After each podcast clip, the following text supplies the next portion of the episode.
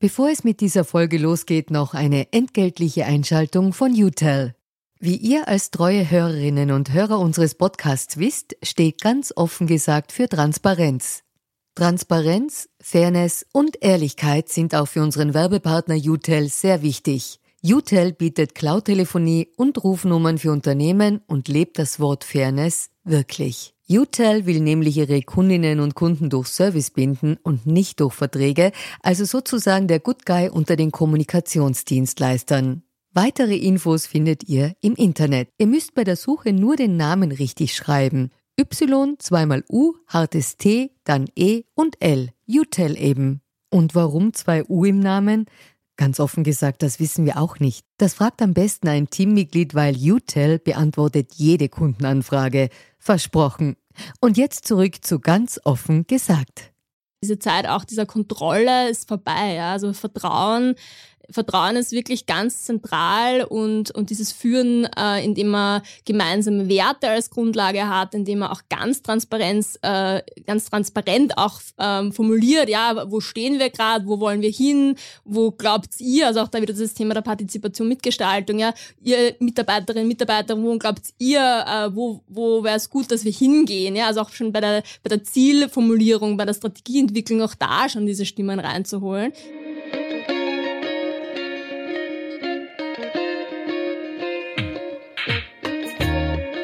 Herzlich willkommen bei Ganz offen gesagt, dem Podcast für Politikinteressierte. Mein Name ist Stefan Lasnik und mein heutiger Gast ist Lena Marie Glaser, Expertin für New Work. Mit ihr spreche ich über die großen Veränderungen in der Arbeitswelt. Wir reden über das Homeoffice und was davon nach der Pandemie bleiben wird, über die Vorstellung junger Menschen, was einen guten Arbeitsplatz ausmacht, über die notwendige Stärkung und Ausbildung von Führungskräften und darüber, was die Politik an den Rahmenbedingungen verändern sollte, damit wir alle für die Arbeitswelt der Zukunft gerüstet sind.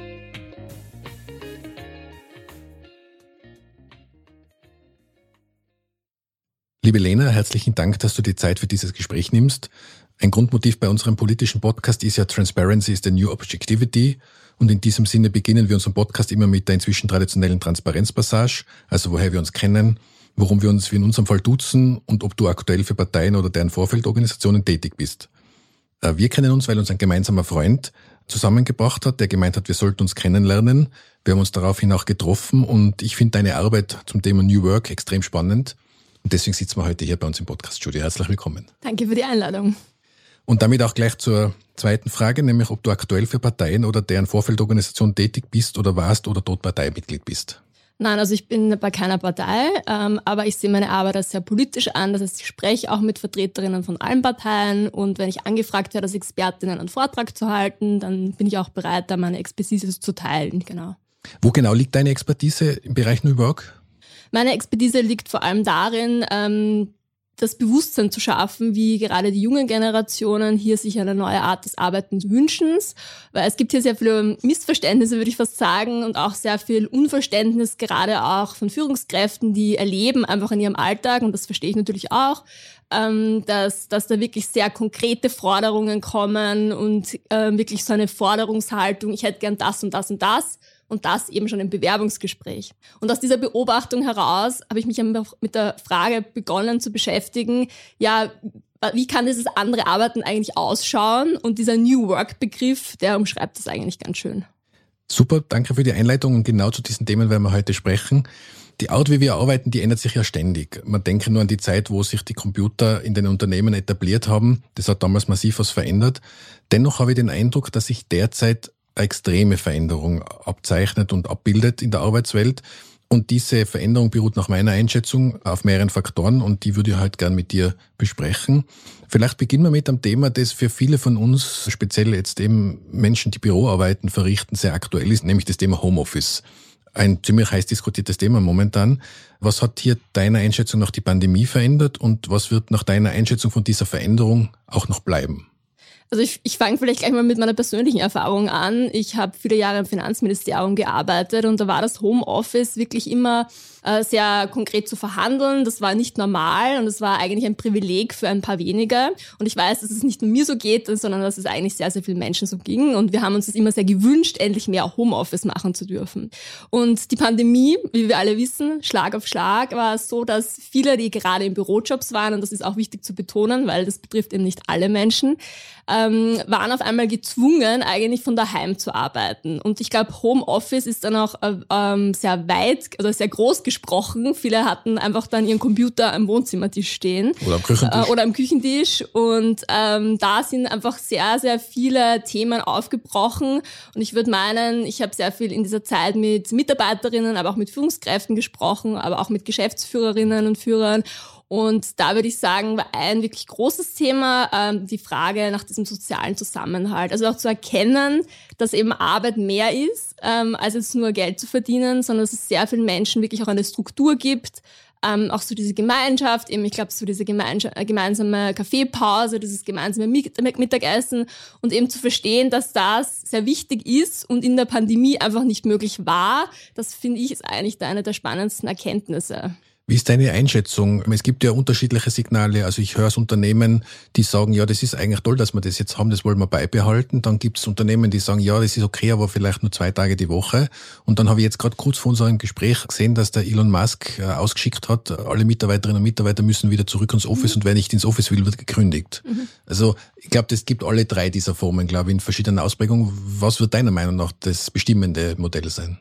Also ich beobachte genau das Gleiche. Ich weiß von Unternehmen, ähm, zum Beispiel aus England, wo es wirklich von einem Tag auf den anderen geheißen hat, es gibt jetzt auch kein Büro mehr. Ich meine, das muss man sich mal vorstellen, wenn du das gewohnt warst. Auf einmal, ja, du kannst ja, wir, wir stellen dir einen Coworking Space zur Verfügung, also einen Ort, wo, wo auch andere arbeiten, oder du kannst halt daheim arbeiten.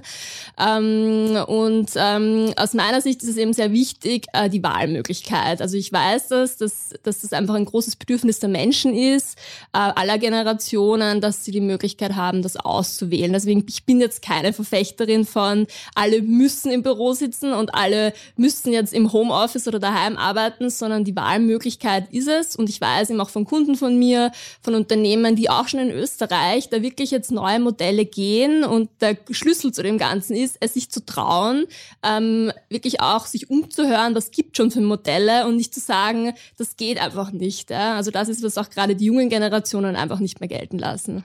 Genau da würde ich gerne einhaken, weil was ich ganz spannend gefunden habe, ist ein Twitter-Posting von einem sehr bekannten Twitter-Experten äh, im Arbeitsbereich und der hat ihm getwittert, dass er einen Kunden hat, wo der CEO sagt, äh, jedes Mal, wenn der Konkurrent von dem Unternehmen, das sie beraten, seine Mitarbeiterinnen und Mitarbeiter auffordert, aus dem Homeoffice zurückzukehren, können sie dort neue tolle Mitarbeiterinnen akquirieren, weil die sagen, ja, also wenn so quasi, wenn, wenn ich keine Wahl habe, dann gehe ich zu dem Unternehmen hin, dass mir diese Wahlmöglichkeit, die du schon erwähnt hast, gibt. Und ich schließe daraus, das wird ein Kriterium sein, gute Arbeitskräfte zu kriegen, diese Flexibilität überhaupt zu bieten. Auf jeden Fall. Also das ist ganz klar.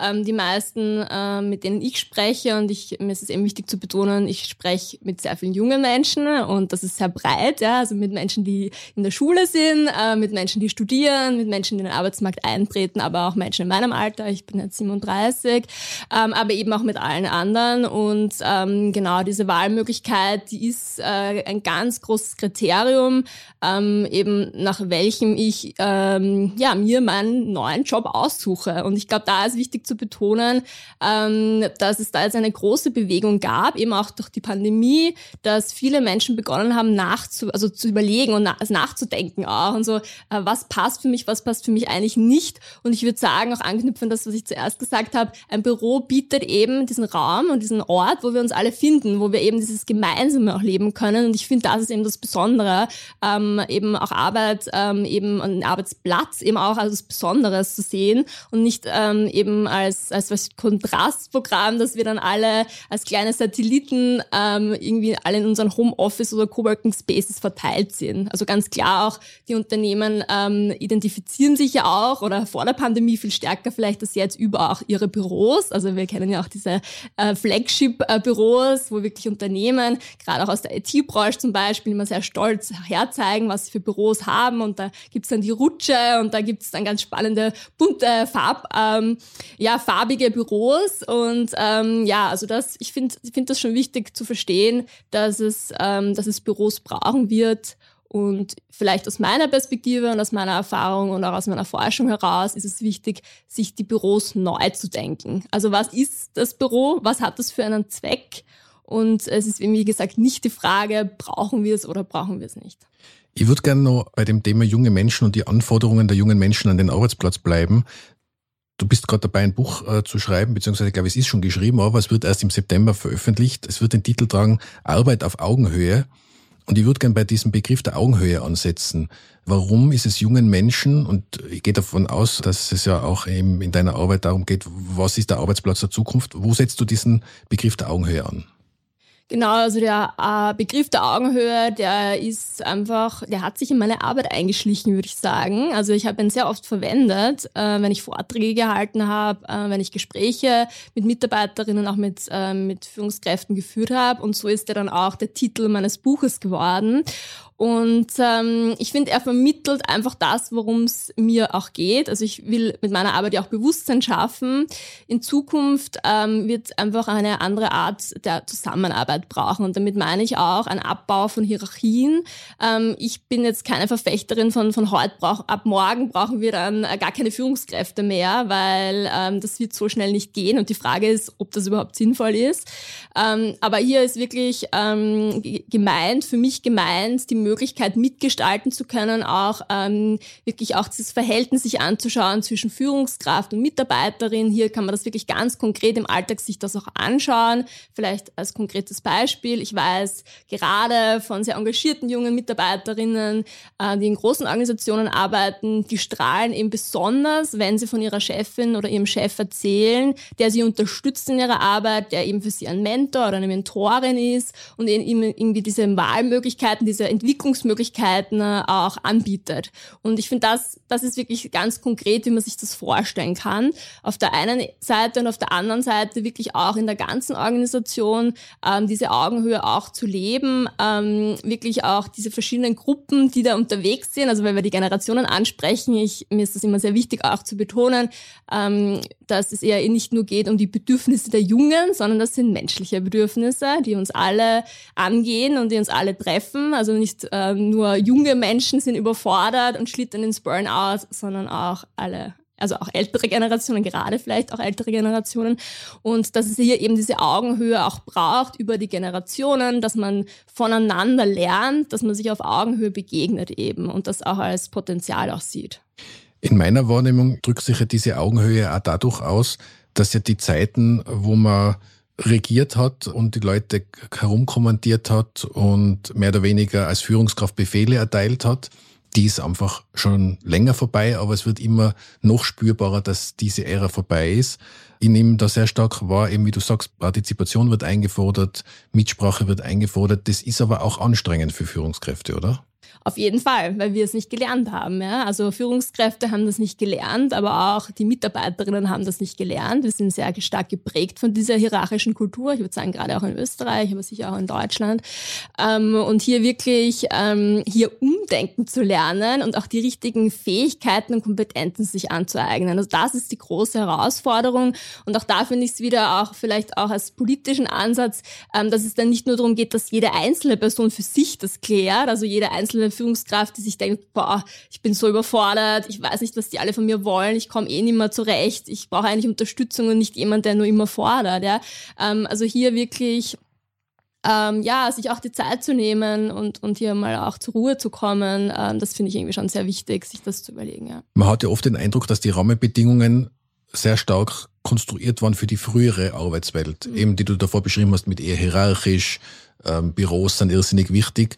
Hast du das Gefühl, und damit sind wir ja schon etwas in dem politischen Thema drinnen, hast du das Gefühl, dass die Rahmenbedingungen, die zum Beispiel die Politik vorgibt, Stichwort Arbeitszeit, mhm. Stichwort äh, Kollektivverträge und solche Dinge, dass die auf diese Zeit schon also ausreichend äh, abgestimmt sind? Also was ich auf jeden Fall beobachten, da freue ich mich auch, dass ich dabei sein kann, dass ich merke, es gibt das Verständnis ganz langsam. Es gibt immer mehr Gremien, die sich auch mit diesem Thema beschäftigen. Aber gleichzeitig habe ich den Eindruck, aus meiner Beobachtung heraus, dass es da sehr viele falsche Bilder auch gibt. Ja, also es passiert nicht sehr selten, dass ich genau in so politischen Gremien sitze, äh, wo ich dann höre, ja, aber in Zukunft müssen wir doch alle mehr arbeiten und mehr hackeln und mehr leisten. Und das, ich weiß nicht, und dann höre ich immer die Jungen, wie sie sich das vorstellen. Das wird ja alles nicht funktionieren. Ja. Also da finde ich irgendwie sehr, sehr spannend, das zu beobachten. Deswegen aus meiner Perspektive ist es wichtig, auch da diese Augenhöhe walten zu lassen, auch hier diese Stimme Stimmen, die Betroffenen in die Entscheidungsprozesse einzubinden, auch auf politischer Ebene. Weil ich kann natürlich gut verstehen, dass die Politikerinnen und Politiker da jetzt nicht die Weisheit gepachtet haben und alles wissen. Deswegen, so wie auch in anderen Bereichen, ist es da wichtig, auf Experten und Expertinnen zurückzugreifen und sich wirklich offen diesen Fragen auch äh, zu stellen.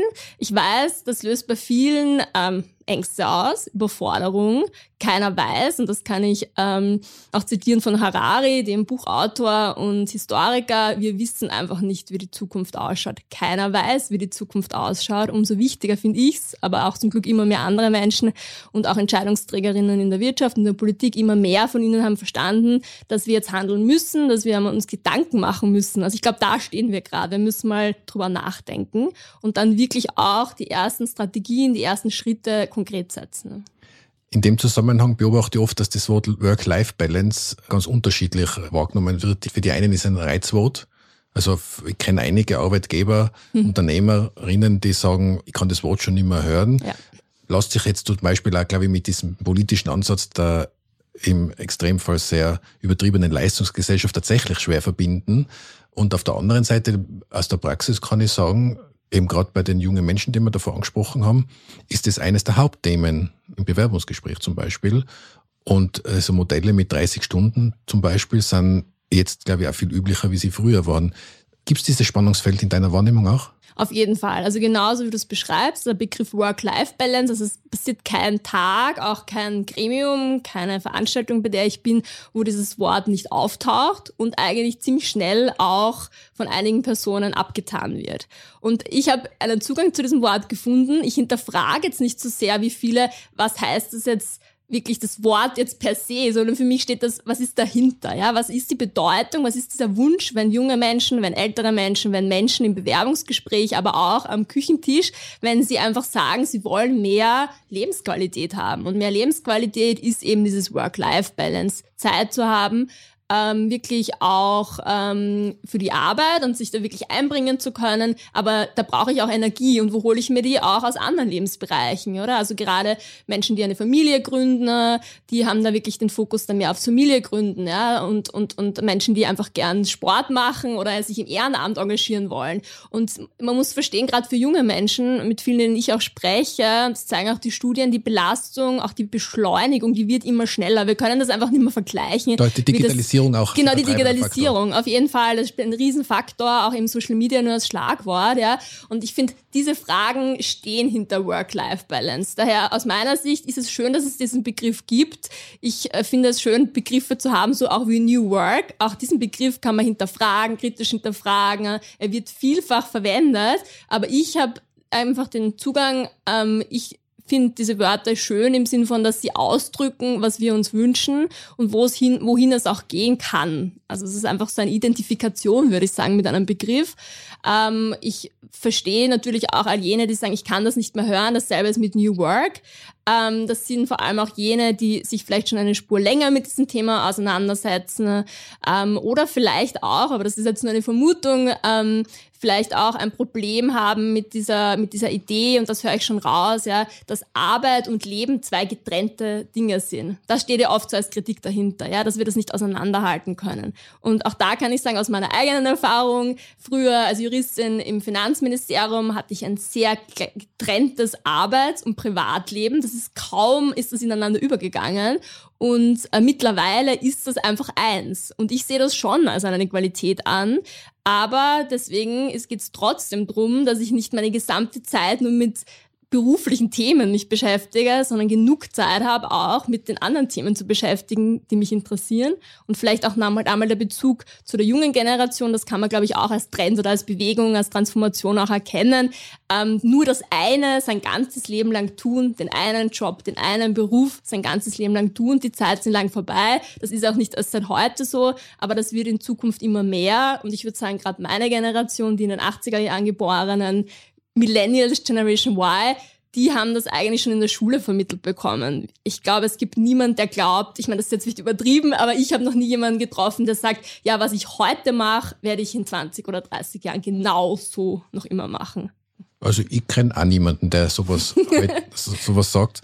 Was mich dann noch interessieren wird, in dem Zusammenhang gerade mit Work-Life-Balance und eben dieser, wie du es nennst, Transformation, das finde ich in dem Zusammenhang einen schönen Begriff, ist, dass Führungskräfte, die Leute einstellen zum Beispiel, immer wieder dann überrascht sind, dass so Dinge wie monetäre Anreize oder ein Dienstauto, dass das die Leute nicht motiviert. Dienstauto ist, glaube ich, ein Thema, das hat was auch mit Nachhaltigkeit zu tun und insgesamt auch vielleicht mit dieser ich muss ja Auto besitzen, Frage, aber gerade beim Monetären habe ich natürlich auch den Eindruck, da muss man ja berücksichtigen, aus welcher Generation kommen wir. Also meine Elterngeneration, Nachkriegsgeneration, die hat zum Ziel gehabt, sich ein Leben aufzubauen, Wohlstand aufzubauen. Es hat nämlich keinen gegeben. Jetzt leben wir in einer Wohlstandsgesellschaft. Jetzt geht es, glaube ich, darum, den Wohlstand zu erhalten. Aber dieses Ziel zu sagen, ich, also ich racker mich richtig ab, um mir was aufbauen zu können, das gibt es ja in dem Fall nicht mehr so in dem Ausmaß. Ich glaube, das ist mit der Grund, wieso dieses, also monetäre Anreize oder der Anreiz, arbeiten bis zum Umfallen, auch ein Stück weit wegfallen. Ja, also das würde ich so unterschreiben. Das weiß ich auch aus meiner, meiner familiären, äh, also von meinem familiären Hintergrund. Ja, also dieses, äh, ich kann mir jetzt kein Haus äh, sozusagen oder auch keine Wohnung ähm, aus dem, was ich verdiene, sozusagen äh, finanzieren. Ähm, und ich weiß, dass es sehr, sehr vielen Menschen in meiner Generation so geht. Und wir haben uns eigentlich, ich möchte jetzt ich sage es jetzt übertrieben, aber wir haben uns vielleicht damit arrangiert oder abgefunden. Deswegen geht es uns eben um andere Werte ähm, und diese Werte sind eben äh, viel stärker getrieben von diesem Wohlbefinden, dass es uns gut geht, dass wir einfach genug Zeit haben für verschiedene Dinge. Ähm, was aber vielleicht doch wichtig ist zu betonen, ähm, das weiß ich, weil das natürlich ein sehr heikles Thema ist, ist schon die Bezahlung, die Entlohnung. Ja? Also dieses, ich möchte es auch nicht falsch verstanden wissen, junge Menschen wollen fair bezahlt werden. Also das ist so die Grund, also deswegen, ich würde, ich würde sagen, es ist so ein No-Brainer eigentlich, ja. Da geht es nicht drum, ähm, ob die, ob die jetzt mit weniger Geld zufrieden sind, ja. Ich meine, ich sage nur Stichwort Inflation, ja. Da braucht's, wir brauchen mehr Geld auch für junge Mitarbeiterinnen, damit die ihr Leben gut leben können. Und wir sprechen da nicht von irgendwelchen Luxusforderungen. Ähm, deswegen äh, ist, finde ich, bei diesem Geld finanzielle Anreize muss man sehr vorsichtig sein. Ähm, was wir vielleicht, äh, was nicht mehr, was vielleicht der Punkt ist in dem Ganzen ist, nur weil ich eine jährliche Prämie bekomme von einem, einem gewissen XY-Prozentsatz, werde ich jetzt das Jahr über äh, nicht unbedingt mehr motiviert sein. Also so mir vor, so eine Karotte vor der Nase zu halten. Weil am Ende des Jahres kriegst du XX Betrag als Prämie ausbezahlt, aber dafür Schufte und, Haf, äh, und, und Hackel. Ähm, äh, das, die Zeiten sind vorbei. Also da bin ich eigentlich schon davon überzeugt. Ja. Also da ist viel mehr, wie gesagt, das, was ich eh auch immer wieder betone, geht es viel mehr auch um, ähm, um dieses bessere, gute Leben, als ähm, einmal im Jahr äh, eine Prämie zu bekommen. Äh, mit den monetären Anreizen, du, du hast völlig recht, also es geht um eine faire Bezahlung. Ich habe eher gemeint, dass bestimmte Instrumente, die früher gut funktioniert haben zur Motivation, jetzt nicht mehr so gut funktionieren und andere besser funktionieren. Du hast ja ein paar davon schon genannt, wie zum Beispiel eben Partizipation, Einbindung und so weiter. Genau. Da, das würde mich nämlich zum nächsten Thema führen. Wir haben jetzt teilweise aus der Arbeitnehmerinnenperspektive uns das angeschaut, aber es gibt ja die Führungskräfteperspektive. Du ja. hast es auch schon ein paar Mal angedeutet. Wie schwer oder wie leicht tun sich äh, Führungskräfte, die jetzt anders sozialisiert worden sind, zum Beispiel mit dieser Umstellung von ergebnisorientierter Führung statt der Anwesenheitskontrolle, weil du hast davor diese Büros genannt. Ich habe ich hab die auch im Kopf, so riesige Büros und dann geht der Chef, ich sage jetzt bewusst die männliche Form, hm. der Chef durch und schaut, ob eh alle da sitzen und ich kenne tatsächlich auch derzeit Führungskräfte, die sagen, ich will, dass die, dass die alle da sitzen, weil sonst habe ich das Gefühl, die arbeiten nichts. Mhm. Ich denke mir, also auch in unserem Unternehmen, es ist mir eigentlich ziemlich wurscht, wo die Leute sitzen, die Arbeit gehört erledigt. Und mhm. äh, das ist aber eben, ich arbeite also ergebnisorientiert und es gibt aber schon noch diese sehr stark geprägte Anwesenheitstheorie. Wie sind deine Erfahrungen in der Derzeit? Auf jeden Fall, also wie ich es schon selbst angedeutet habe, es ähm, Es ist einfach so stark äh, verankert, kulturell, aber auch sicher auch von unserer persönlichen Erfahrung, auch bei den Führungskräften, ja in den Köpfen. Was ist ja auch eine Führungskraft? Welche Rolle habe ich da? Welche Verantwortung habe ich da? Und ähm, auch, ich glaube, ein wichtiges Thema ist ja auch zu verstehen, gerade im mittleren Management gibt es so einen Druck von oben und von unten. Es gibt einen immensen Zeitdruck. Äh, Sandwich-Positionen nennt man diese. Ja, Positionen. genau. Es gibt äh, zeitlichen Druck, finanziellen Druck, Ziele müssen ständig erreicht werden. Und dann soll ich auch noch eine gute Führungskraft sein. Also ich glaube, das muss man sich gut überlegen. Ähm, da ist wirklich, das sind die Unternehmen gefragt und da gibt es natürlich auch schon Vorbilder, ähm, das anders zu organisieren. Ähm, und natürlich ähm, also da bin ich ehrlich davon, ja, da bin ich davon überzeugt, ja, diese Zeit auch dieser Kontrolle ist vorbei, ja, also Vertrauen Vertrauen ist wirklich ganz zentral und, und dieses Führen, äh, indem man gemeinsame Werte als Grundlage hat, indem man auch ganz Transparenz, äh, ganz transparent auch ähm, formuliert, ja, wo stehen wir gerade, wo wollen wir hin, wo glaubt ihr, also auch da wieder das Thema der Partizipation, Mitgestaltung, ja, ihr Mitarbeiterinnen, Mitarbeiter, wo glaubt ihr, äh, wo, wo wäre es gut, dass wir hingehen, ja, also auch schon bei der, bei der Zielformulierung, bei der Strategieentwicklung auch da schon diese Stimmen reinzuholen. Ähm, aber ja, wie gesagt, diese, diese Führung, dieses alte Führungsbild, das ist noch sehr stark vertreten. Es ist auch kein Vorwurf, finde ich, an Führungskräfte, dass sie so sind oder dass sie so denken. Ähm, zwei Lösungsvorschläge. Das eine ist eben, wie gesagt, dass das äh, encouraged wird, also mir fällt der deutsche Begriff nicht, gefördert wird vielleicht von den Arbeitgebern, dass sich die Führungskräfte auch die Zeit nehmen können, auch die Finanzierung bekommen, dass sie sich weiterbilden können ähm, dass es aber auch gleichzeitig wirklich auch zum Ton, zum guten Ton, und da ist das Schlagwort Kultur, zur Führungs-Leadership-Kultur gehört, dass es eben nicht Kontrolle und nicht Micromanagement ist, sondern wirklich ähm, eben eher diese Coaching-Funktion, würde ich sagen, diesen Rahmen schaffen als Führungskraft. Ähm, und ja, und der dritte ganz, ganz wesentliche Punkt, der mir natürlich ein großes Anliegen ist, es braucht mehr Diversität in den Führungspositionen und äh, mein Fokus ist natürlich dann sehr stark, weil das die Gruppe ist, mit der ich mich sehr stark ähm, erstens identifiziere, aber sie auch erforsche. Das sind die jungen Frauen. Ähm, das sind ähm, eben Frauen, die oft sehr, sehr engagiert sind, ganz viele Ausbildungen haben, extrem gut äh, ausgebildet, qualifiziert sind, tolle Ideen haben und die einfach entweder erst gar nicht die Möglichkeit bekommen oder, und vielleicht möchte ich da jetzt auch einen aktuellen äh, Artikel von der Süddeutschen Zeitung zitieren, Millennials wollen nicht mehr Chef werden. Und das trifft gerade, es trifft auch auf junge Männer zu, aber es trifft gerade auf junge Frauen zu, die sagen, na, das tue ich mir sicher nicht an. Äh, vielleicht auch eben aus der Überlegung heraus, eine Familie zu gründen, aber einfach wirklich auch wieder im Sinn von einem guten Leben. Na, das tue ich mir nicht an. Und ich finde, da ist wirklich, ähm, da ist wirklich ein guter Punkt, sich zu überlegen, wenn wir verstanden haben, dass ähm, diese Führungskultur auch mehr Diversität, mehr Vielfalt braucht, also verschiedene Menschen mit verschiedenen Talenten, Persönlichkeiten, die diese Rolle übernehmen und eben nicht diejenigen, die vielleicht von Haus aus schon ängstlich oder kontrollierend sind oder vielleicht sehr toxisch, also mit Ellenbogen unterwegs sind. Wenn wir diese Vielfalt verstanden haben ähm, und das ist auch so ein, ein Trend, möchte ich, oder eine Entwicklung, Trend ist keine Entwicklung, ähm, dass es immer mehr auch äh, diskutiert wird und auch gehandelt wird, dass es mehr Vielfalt gibt.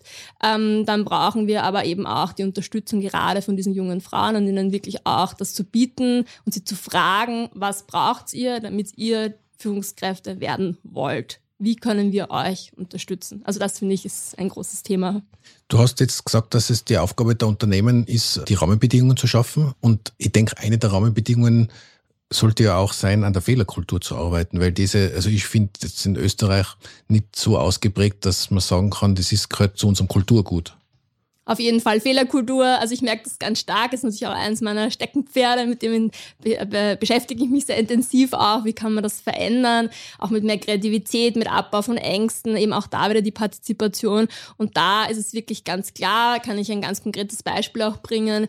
Ich war im Jänner 2000, also 2020 vor Ausbruch der Pandemie in Kopenhagen, habe dort eine Feldforschung gemacht, ähm, um mir anzuschauen, äh, wie in Dänemark gearbeitet wird und so wirklich auch so ein ein Bild zu bekommen von dieser viel gerühmten skandinavischen Arbeitskultur. Und ich bin dort ins Gespräch gekommen mit sehr vielen, die ausgewandert sind. Also sehr viele Österreicherinnen, äh, Deutschen, Schweizern, die ausgewandert sind. Und der Grundtenor war eigentlich, ähm, dass sie das Gefühl haben, äh, in Dänemark ist es, äh, dürfen sie mehr ausprobieren, sie sind im Freier und sie haben keine Angst, Fehler zu machen.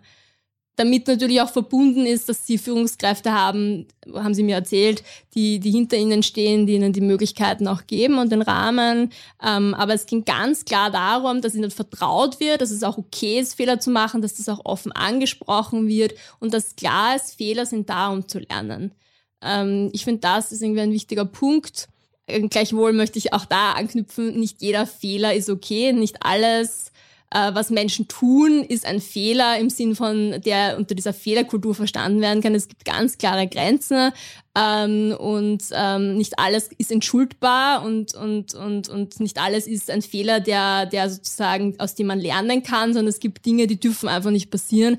Und ich spreche da so Dinge an wie Mobbing, ähm, Diskriminierungen. Also das sind alles Dinge, die ich finde, ist, sind kein Fehler sozusagen. Aber abgesehen davon, ja, Fehlerkultur genauso wie du sagst. Also das ist, finde ich, ein ganz zentraler Key. Ja. Was da nämlich auch dazu passt, zu dieser Weiter- und Ausbildung der Führungskräfte, die du angesprochen hast, da gibt's auch einen Spruch, den habe ich jetzt nur auf Englisch gefunden, A people hire A people, mhm. B people hire C people. Ich interpretiere das immer so, eine gute Führungskraft hat keine Angst vor guten Mitarbeiterinnen und Mitarbeitern.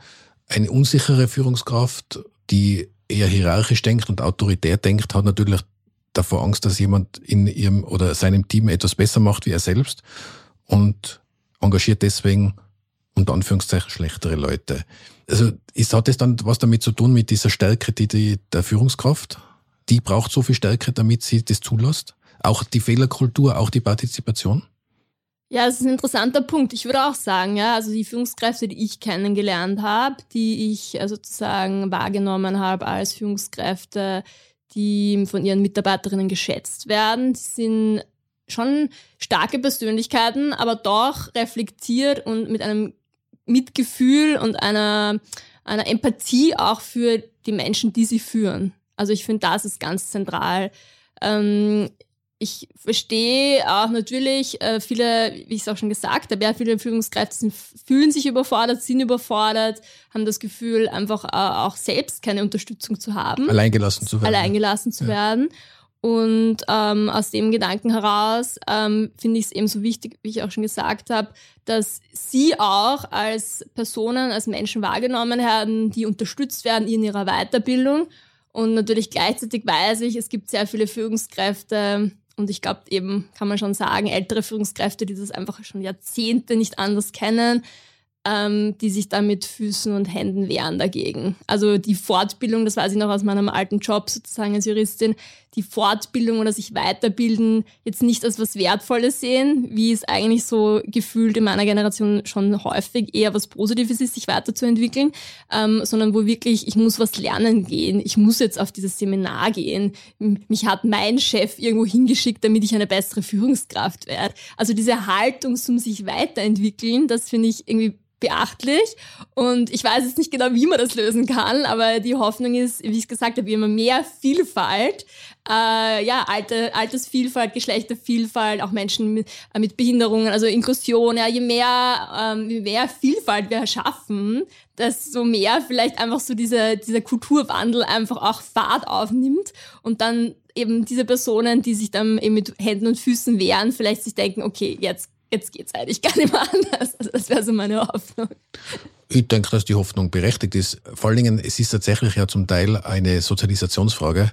Äh, das heißt, das verändert sich ja mit, zwar langsam, aber es verändert sich mit der Zeit. Ich kann es insofern bestätigen, als das Thema Aus- und Weiterbildung spürbar in den, also in den 20 Jahren, seit ich jetzt äh, in Führungspositionen auch tätig bin oder war, das, das, die Frage, wie kann man sich bei euch im Unternehmen aus- und weiterbilden, die hat deutlich zugenommen über die Jahre. Es war am Anfang nicht so ein Thema, eher aus dem Verständnis heraus, wie du, wie du das jetzt geschildert hast, aber jetzt muss ich auf ein Seminar fahren. Also jetzt junge Menschen, die man jetzt einstellt, ich habe, glaube ich, ganz, ganz selten erlebt, dass jemand nicht gefragt hat, wie schaut's denn bei euch aus mit Aus- und Weiterbildung. Und ich habe nicht das Gefühl gehabt, das ist nur ein Floskel, damit mein Bewerbungsgespräch mhm. gut ausschaut, weil das merkt man ja danach, danach. Es wird ja eingefordert. Und es, es ist eher so, dass man sagt, jede Aus- und Weiterbildung stärkt mich als Person, stärkt meine Fähigkeiten und bereitet mich in, auch auf eine Arbeitswelt vor, weil ich glaube, das ist auch noch ein Faktor, den man berücksichtigen muss. Früher waren ja die Jobs auch unter Anführungszeichen sicherer. Mhm. Es hat bestimmte Branchen gegeben, wo man, zumindest habe ich so erlebt, wo man gesagt hat, gut, wenn man dort anfängt, geht man dort in Pension. Mhm. Also du hast davor gesagt, das gibt's heute nicht mehr, das gibt's vielleicht auch deswegen nicht mehr, weil es vielleicht sogar die Möglichkeit auch gar nicht mehr gibt. Mhm. Weil ich jetzt denke an Banken und Versicherungen zum Beispiel,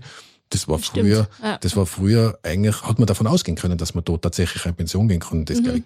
Könntest du ja heute gar nicht mehr. Nein, das ist eh spannend, dass du das ansprichst. Ich bin ähm, später dann noch bei einer Konferenz eingeladen, The Future of Banking. Und als Expertin eben auch äh, soll ich da die junge Generation vertreten.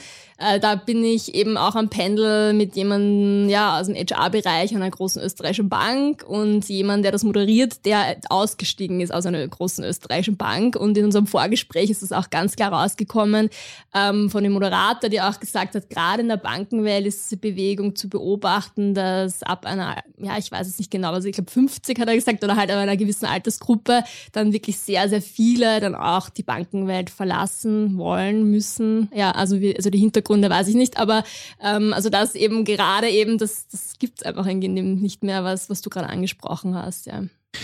Vielleicht dann noch zum Abschließend zum Thema Führungskräfte. Ist es auch notwendig, dass Führungskräfte, moderne Führungskräfte lernen, in verschiedene Rollen zu schlüpfen, zum Beispiel in Projektgruppen. Ich habe das oft erlebt, dass es für manche Führungskräfte extrem schwierig ist, in einer Projektgruppe eine andere Rolle zugewiesen zu bekommen, als sie sonst in der Regel spielen. Ich muss jetzt zugeben, auch für mich selber war das immer eine Herausforderung, in einer Runde zu sitzen. Also eine Stunde davor ist man Vorgesetzter und eine Stunde später ist man Projektmitglied und gleichberechtigt mhm. mit anderen Projektmitgliedern. Ja. Das ist im Kopf wirklich schwer zusammenzubringen. Aber ist das eine Anforderung, die es deiner Meinung nach gibt? Ja, da kann ich auch wieder aus meiner persönlichen Erfahrung sprechen. Äh, Im Ministerium äh, war das wirklich, also dieses Projektmanagement hat Einzug gehalten. Ich würde sagen, ähm, ja, in den letzten, letzten Jahrzehnt. Und da war das natürlich ganz klar früher. Die Hierarchien sehr klar. Ich glaube, es ist ein gutes Beispiel. Einfach der öffentliche Dienst, sehr klare Hierarchien. Und auf einmal war alles ein Projekt. Vielleicht nicht alles, aber in dem Bereich, wo ich tätig war, war auf einmal alles ein Projekt.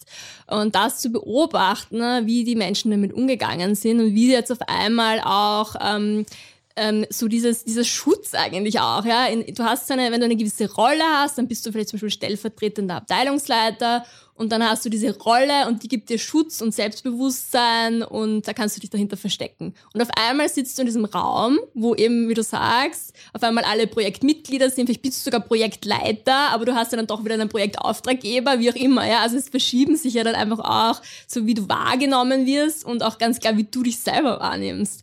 Und das ist auf jeden Fall eine Riesenherausforderung. Und ähm, ja, es gibt ja doch dieses agile Arbeiten. Ähm, da das sieht ja auch, also es ist ja auch so eine, eine, eine Entwicklung oder so ein, so ein, ja, ein Trend vielleicht nur ähm, in den Unternehmen, also dass immer mehr eigentlich neue Arbeitsmethoden eingesetzt werden.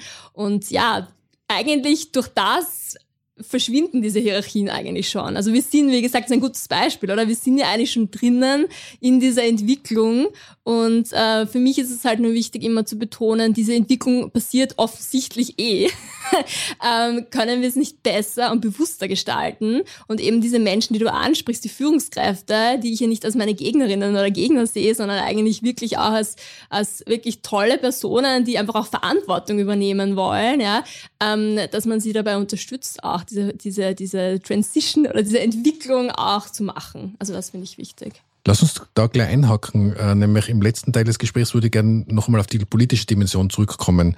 Also, wenn ich die richtig verstehe, ist eine deiner Anregungen an die Politik auch zu sagen, lasst uns gemeinsam die Rahmenbedingungen verbessern, und ein Ansatzpunkt wäre, in die Bildung und Ausbildung, speziell jetzt von Führungskräften zu investieren. Aber ich denke auch eben auf der Mitarbeiter- und Mitarbeiterebene, die müssen ja auch lernen, mit diesen Werkzeugen umzugehen. Also Partizipation ist ja mhm. ein beliebtes Schlagwort. Ich habe halt festgestellt, nicht mhm. jeder ist in der Lage, ja. überhaupt partizipativ zu arbeiten.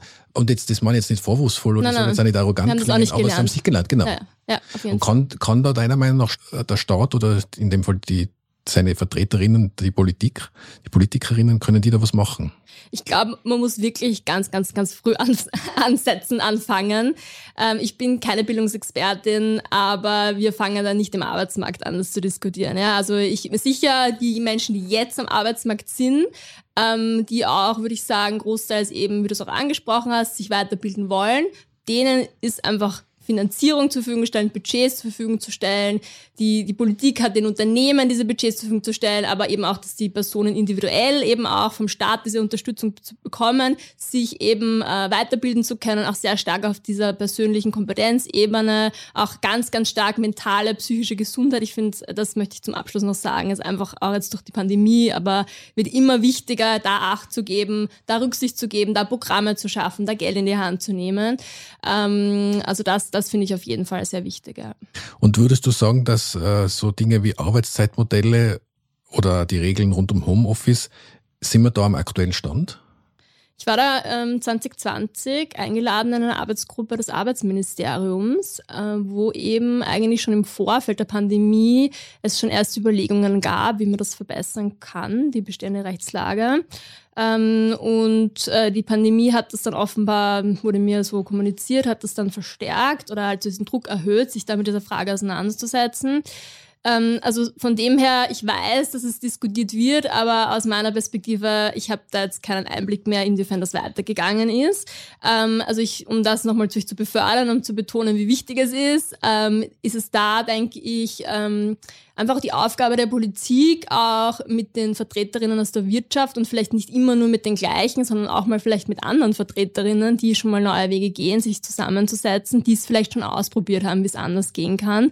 Und auch da wieder die Augenhöhe, das ist vielleicht jetzt nicht die Augenhöhe, die ich klassischerweise meine, aber wirklich auch mit den betroffenen Unternehmen, die oft sagen, wir können gar nicht so und so agieren, wie unsere Mitarbeiterinnen das wollen, wie vielleicht wir auch als Unternehmen das wollen, weil die Politik uns nicht die Rahmenbedingungen zur Verfügung stellt.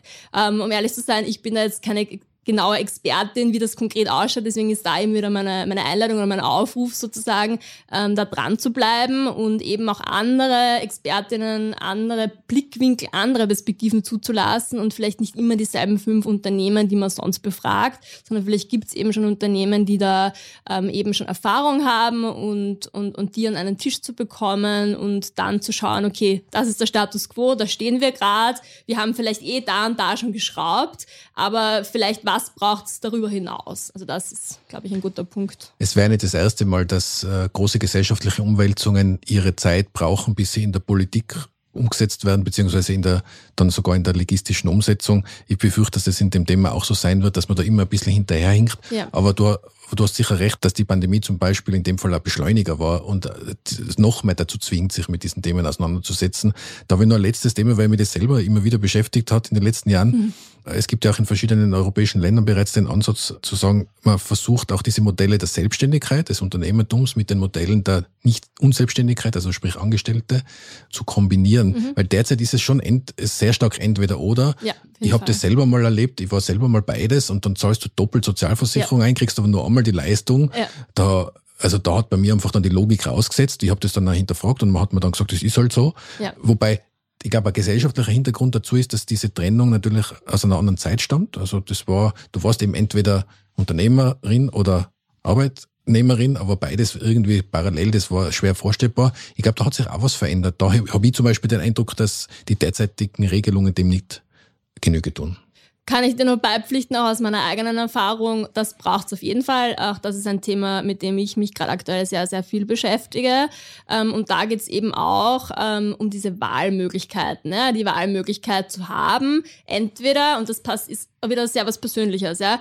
Ähm, manche Menschen äh, stehen in gewissen Lebenssituationen und da ist einfach die Anstellung das für sie geeignete. Manche, vielleicht dieselben Personen, denken sich ein paar Jahre später, aber jetzt hätte ich gern Lust, mein eigenes Business aufzubauen. Aber ähm, manche denken sich wieder vielleicht auch von der Persönlichkeit, ich will aber irgendwie beides haben, weil das gibt mir eine Sicherheit und das andere nicht. Und sich genau das Thema anzuschauen und das auch politisch zu diskutieren und, und das wirklich auch als Entwicklung zu beobachten, die ist da. Also ich habe da auch Zahlen mir kürzlich dazu angeschaut von der Wirtschaftskammer, ganz klar, immer mehr Menschen und auch immer mehr Frauen gründen. Ja? Also das ist eine Realität. Und allein deswegen, ja, also das ist eine Entwicklung. Und, ähm, und da ist es dann eben gefragt, sich das genau anzuschauen, was muss im bestehenden System sich verändern, im bestehenden Rechtssystem, in den bestehenden ähm, ja, in dem, in, in, in dieser, auch in dieser Denkweise, ähm, ist das wirklich so undenkbar oder kann man das nicht wirklich so, wie die Realität auch ausschaut, kombinieren? Und, und da muss, wie du sagst, da muss, müssen alle Entscheidungsträgerinnen sicher äh, mitgehen, auch mit dieser Entwicklung der Zeit, ja. Damit kommen wir zur Abschlussfrage. Wenn wir jetzt nochmal die Veränderungen Revue passieren lassen, über die wir uns heute unterhalten haben, waren ja einige, und da kommt einiges auf uns zu in der neuen Arbeitswelt. Vielleicht, ich stelle jetzt nicht die Frage, was können wir denn super machen, sondern ich würde eher die Frage stellen, was sind denn aus deiner Perspektive die drei größten Fehler, die Arbeitgeberinnen machen können, wenn sie in Zukunft gute Mitarbeiterinnen suchen? Weil ich glaube, das wird eines der bestimmten Themen der nächsten Jahre sein. Wie bekommen Unternehmerinnen, wie bekommen Unternehmen, wie finden HR-Abteilungen gute Mitarbeiterinnen? Und eben da die Frage, was sind die drei größten Fehler, die sie dabei machen können? Ich würde sagen, der erste größte Fehler ist, gar nichts zu machen. Also einfach zu warten, dass das vorbeigeht. Also das ist auf jeden Fall was, wo ich allen sagen kann, das geht nicht vorbei. Das geht auch nicht weg. Das geht auch nicht, das geht auch weg. nicht weg und das ist kein Trend. ähm, oh, ja, genau. Also das finde ich irgendwie wichtig zu erkennen, dass jetzt die Zeit gekommen ist, dass die Pandemie uns gezeigt hat, was alles möglich ist, dass wir diesen Momentum ergreifen, ähm, die Menschen an der Hand nehmen, äh, die Gelder in die Hand nehmen und wirklich zusammen da versuchen, die Zukunft mitzugestalten. Also ich finde, das ist so wichtig, ja, dass wir, dass wir da wirklich aktiv werden und gestalten. Ne? Ähm, das Zweite ist, es hängt natürlich sehr eng damit zusammen. Es gibt einen schönen Begriff, ähm, den hat mir eine Wissenschaftlerin ähm, einfach mal von dem berichtet und ich habe dann auch nachgelesen, da gibt es einen Artikel dazu und zwar viele Unternehmen verfallen in ein sogenanntes Innovationstheater. Also Innovation Theater, Harvard Business ähm, Review kann man nachlesen ähm, und da geht es genau um das. Ja? Also Unternehmen, die eigentlich sich denken, ja, ich weiß, wir müssen jetzt was machen, also die was tun, die in einen völligen Aktionismus verfallen und auf einmal tun und tun und tun und aber oft, sehr oft auch nur daran denken, wie wirklich nach außen. Also das ist so dieses Schlagwort auch des Marketings oder Employer Branding. Ich weiß, es ist wichtig, damit auch Arbeitgeber sichtbar sind am Arbeitsmarkt. Ähm, und ich möchte es auch nicht schlecht reden, sondern wirklich ähm, das auseinanderzuhalten. Ja? Also in kein Innovationstheater zu verfallen, auch nicht nur Employer Branding zu machen, sondern vielleicht wirklich die richtigen Dinge auszuprobieren. Vielleicht auch da, es gibt kein richtig oder falsch in dem Sinn. Es gibt nur das Ausprobieren, sich austauschen mit anderen, die es eben schon getan haben und eben ganz, ganz wichtig die Partizipation. Das ist ja heute schon mehrfach gefallen. Also das Einbinden der Mitarbeiterinnen selbst, insbesondere weil das einfach mein Herzensanliegen ist, insbesondere von jungen Frauen, die da wirklich mitgestalten wollen und die auch der, das, wirklich der Teil des Wandels sind und sein wollen. Und das dritte, ähm, ist eigentlich, ähm, ja, ich habe es eigentlich auch schon angesprochen, ja, wirklich nur in der eigenen Echokammer zu bleiben und sich nicht ähm, zu öffnen ähm, und nicht in den Austausch zu gehen. Ein Kunde von mir, ähm, ein großes österreichisches Telekommunikationsunternehmen, hat mich mal eingeladen, so eine, ein Format zu entwickeln, äh, eines meiner ähm, New Work äh, Labs zu entwickeln, wo aus ganz vielen Öster also aus verschiedenen österreichischen Unternehmen die HR-Leiterinnen oder Verantwortlichen in diesem, in diesem Workshop zusammengekommen sind und erzählt haben, was sie schon tun, aber auch ganz, ganz ehrlich gesinnt bei dem, äh, ehrlich waren bei dem, wo sie gescheitert sind und was nicht funktioniert hat. Also dieser ehrliche Austausch, raus aus den Echokammern und äh, wirklich ähm, voneinander lernen. Ich glaube, wenn man das nicht macht zum Thema Fehler, wenn man das nicht macht, dann wird man die falschen Schritte setzen. Gut, ich finde, es ist ein schönes Schlusswort. Also, liebe Hörerinnen und Hörer, genau das, was die Lena jetzt am Schluss gesagt hat, bitte nicht machen, sondern genau das Gegenteil davon machen. Dann macht man, dann macht man keine Fehler und findet da in Zukunft gute Mitarbeiterinnen und Mitarbeiter. Herzlichen Dank für das tolle Gespräch. Mir hat es extrem Spaß gemacht. Finde ich super spannendes Thema und es wird uns sicher noch sehr lange begleiten. Danke ja, danke Aussein. für die Einladung. Das war die heutige Folge von Ganz offen gesagt. Wir freuen uns, wenn ihr unseren Podcast abonniert und weiterempfehlt uns auf Twitter, Facebook oder Instagram Feedback gebt und uns in euren Podcast-Apps mit 5 Sternen bewertet. Zum Abschluss möchte ich euch wie immer noch einen anderen Podcast empfehlen. Diesmal ist dies der Podcast Jack. Hier frisst Schönheiten. In diesem vom Norddeutschen Rundfunk aufwendig produzierten Podcast erzählt Autor Malte Herwig in acht Episoden die Lebensgeschichte des Frauenmörders Jack Unterweger. Bisher unveröffentlichte Audiodokumente lassen einem die Haare zu Berge stehen. Vor allem die Einordnung der Geschehnisse in die politischen und gesellschaftlichen Strömungen der damaligen Zeit fand ich besonders interessant. Triggerwarnung. Im Podcast werden Gewaltszenen explizit beschrieben. Wenn euch das zu stark belastet, hört besser nicht rein.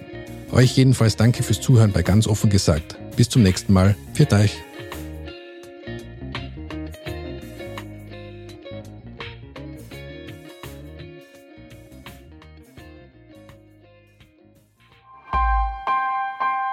Missing Link